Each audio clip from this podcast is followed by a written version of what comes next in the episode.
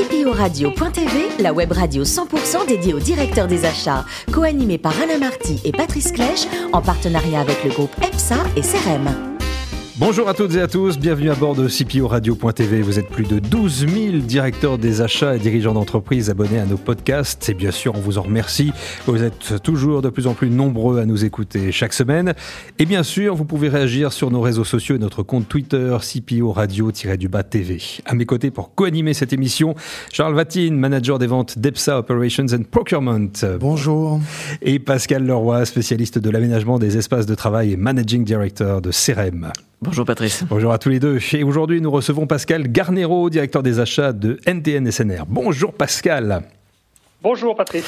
Un master en sciences en 1985, mécanique, industrie et ingénierie à l'École nationale supérieure des arts et métiers, super-héros en 1987, une culture mécanique et aéronautique. Ça fleure bon la passion, tout ça, non? Effectivement, ça fleure la passion de, l'aviation euh, que j'ai euh, que j'ai eu euh, depuis très jeune, en fait, certainement parce que j'habitais à côté de l'aéroport de, Nice-Côte d'Azur, où mon père m'amenait voir euh, décoller les avions. Et depuis, euh, j'ai gardé cette passion en commençant par euh, construire des modèles réduits d'avions en, balsa et en, papier japon. Ensuite, j'ai passé mon brevet de pilote. Et lorsque j'ai pu faire des études d'ingénieur, j'ai voulu m'orienter vers, l'aéronautique plus naturellement. Et je suis arrivé à Super et vous avez même ajouté en 2010 une très très belle brique de connaissances, mais cette fois-ci académique, sur l'univers des achats. Voilà, donc lorsque j'étais en expatriation euh, à Londres, euh, euh, dans un poste de, directeur achat, j'en ai profité pour suivre une formation académique au CIPS, formation qui est quasiment incontournable au Royaume-Uni pour les achats. Et j'ai à la fois acquis des compétences en achat et bien sûr en anglais. Et en 88, une fois qu'on a passé cette euh, brique euh, formation, en revanche, quand vous êtes rentré dans l'univers du travail, votre premier emploi, c'était aérospatial, missile. Qu'est-ce que vous en retenez de cette première expérience? Alors, euh, j'en retiens une expérience d'une activité pointue en aérodynamique et propulsion. on travaillait à l'époque sur les systèmes propulsion supersoniques et hypersoniques pour, pour les missiles et les lanceurs les lanceurs de satellites et une coopération euh, internationale forte avec euh, les États-Unis et la Russie en particulier. Donc, en tant que jeune ingénieur aéronautique, euh, bah, je dirais que je me suis éclaté dans un domaine très technique. Et l'international, de toute façon, vous a toujours plu, hein, que ce soit chez Alcatel, puis Thales, et, ou encore Atalian Voilà, chez, chez Alcatel, en tant que chef de programme, j'ai eu à, à travailler en Arabie Saoudite, en, Tunisie et en Inde. Donc, euh, contexte très international et avec du challenge en termes de, de négociation, puisqu'en tant, en tant que chef de programme, j'étais face aux clients et qu'on sait euh, difficile en affaires dans ces pays. euh, L'aviation, vous l'avez évoqué, c'est une passion, elle est très présente dans votre vie, même dans votre vie professionnelle, ce qui est quand même assez rare. Racontez-nous votre passage chez Daer et qu'est-ce que la maison Daer pour ceux qui ne connaîtraient pas. Voilà, alors Daher, c'est euh, le plus vieux fabricant d'avions au monde, toujours en activité. C'est euh, la succession de, de Morane Saulnier, qui euh, est le fabricant d'avions qui a permis à Roland Garros de traverser pour la première fois la Méditerranée. Donc une grosse passion d'aviation dans, cette société et société pour laquelle en fait j'ai eu à, à, piloter donc des avions comme le fameux rallye ou TB9, TB10. Donc, euh, j'ai euh, le plaisir de piloter des avions de, de Daher. Et donc, lorsque Patrick Daher m'a proposé de rejoindre son, son activité, sa, sa société, j'ai avec plaisir accepté de prendre la responsabilité des achats de, de ce groupe et, euh, et d'être au COMEX en fait de Daher Socata. Mais c'était très hexagonal en termes d'activité. Voilà, c'était une belle société familiale, mais effectivement, euh, limité, je dirais, à la France. Euh, et donc par la suite, effectivement, j'ai souhaité évoluer sur euh, des activités plus internationales par la suite. Et justement, depuis une petite année maintenant, vous êtes directeur des achats de chez NTN SNR, ce qui vous a redonné une voilure internationale. C'est un grand fabricant français de roulement mécanique avec une souche japonaise. Voilà, le NTN, c'est un groupe japonais et, euh, et, donc je suis responsable des achats de la partie Europe de NTN. Et euh, dans cette partie Europe, il y a NTN SNR, fabricant de roulement. La volonté de retourner dans, dans une industrie mécanique euh, m'a attiré. Également la région, puisque le siège, le siège social est situé à Annecy, Belleville, mmh. très agréable. Et, et, donc, depuis 13 mois maintenant, j'ai comme mission de monter la maturité euh, de la fonction achat, euh, professionnaliser la fonction achat en Europe et bien sûr euh, obtenir encore plus de performance pour le groupe au travers donc des, des achats.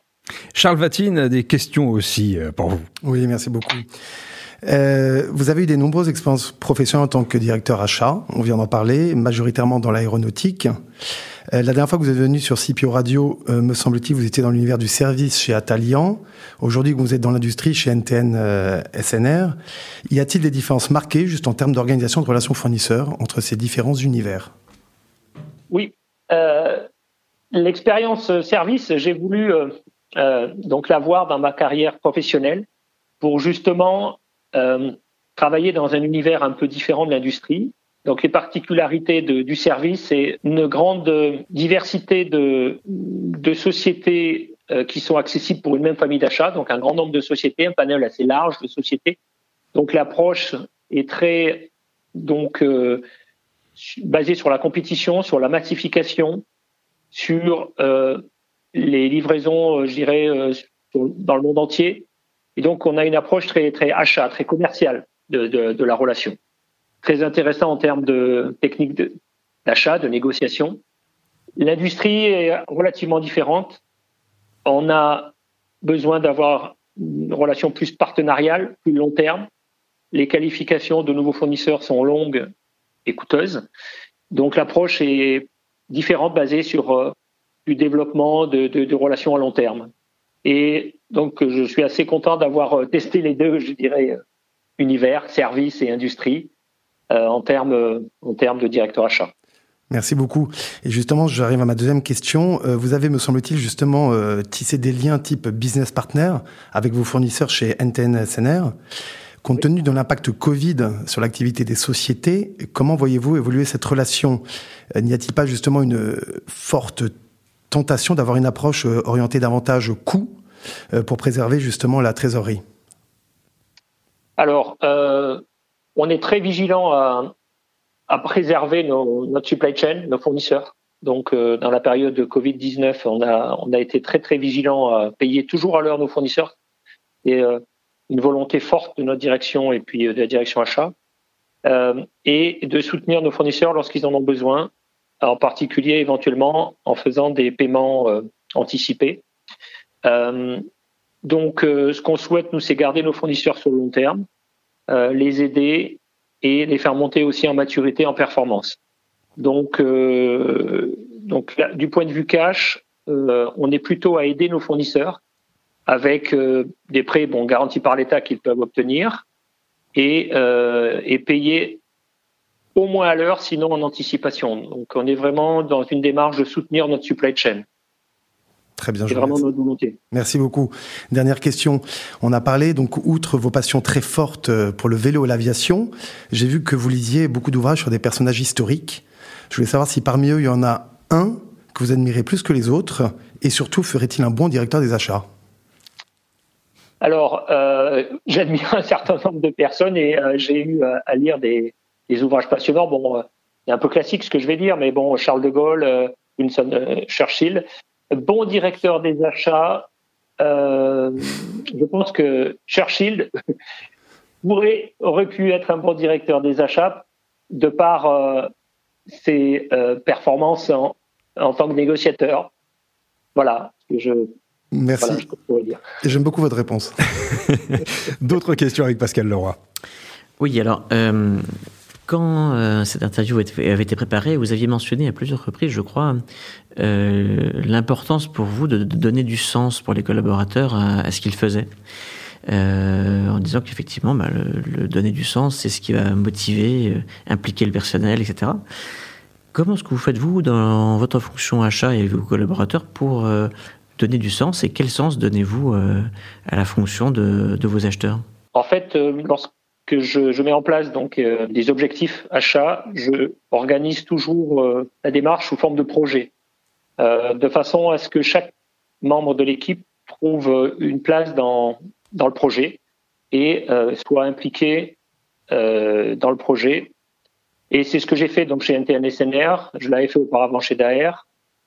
Donc je aujourd'hui organise mon projet en cinq euh, gros euh, axes en fait euh, l'organisation, la performance opérationnelle, qualité et, logistique, la, la, performance économique et tout ce qui est RSE. Et donc en organisant en projet la démarche d'amélioration des performances globales de, la fonction achat.